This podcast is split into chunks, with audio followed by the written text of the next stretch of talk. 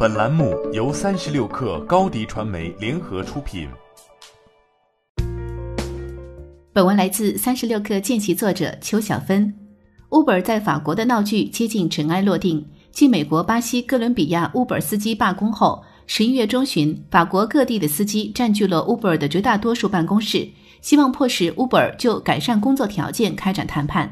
据外媒报道，法国最高法院维持了地方法院的判决，承认了一名 Uber 司机拥有被视为公司员工的权利。该法院在一份声明中表示，在连接到 Uber 的平台时，这名司机和该公司之间就建立起了从属关系。该司机并非是以自由职业者的身份在提供服务，而是在以员工的身份提供服务。最近一年来，Uber 的司机数量增加，平均单量下滑。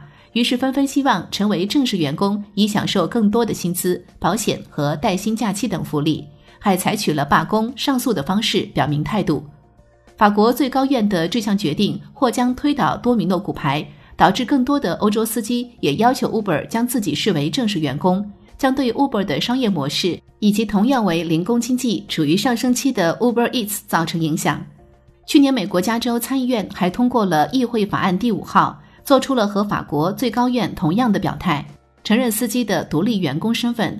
Uber 在一份声明中反驳道：“这项裁决并没有反映出司机选择 Uber 的原因，独立与自由的工作，他们可以选择是否工作、何时工作以及在哪里工作。”该公司指出，法院的裁决不会导致对司机的自动重新分类。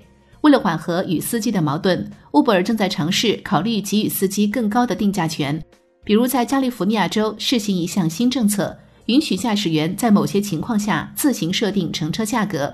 司机可以增加 Uber 规定价格的百分之十，最多可以提高至原本打车价格的五倍。Uber 目前在法国拥有两百七十万用户，法国是 Uber 最大的全球市场之一。而这是员工的劳动力成本比承包商的员工成本高百分之二十至百分之三十。这意味着原本就不盈利的 Uber 每年将在人员上的花费多达数亿美元。除了成本问题，为司机转正也会破坏 Uber 辛苦烧钱堆起来的司机乘客双边关系。司机作为正式员工，有了更高的话语权，可能会和以往的巡游出租车一样出现挑单等情况。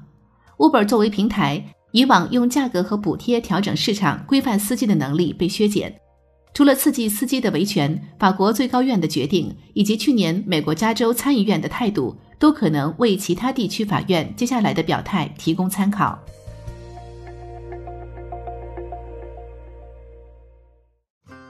欢迎添加小小客微信 xs 三六 kr 加入三十六氪粉丝群。高迪传媒，我们制造影响力。商务合作，请关注新浪微博高迪传媒。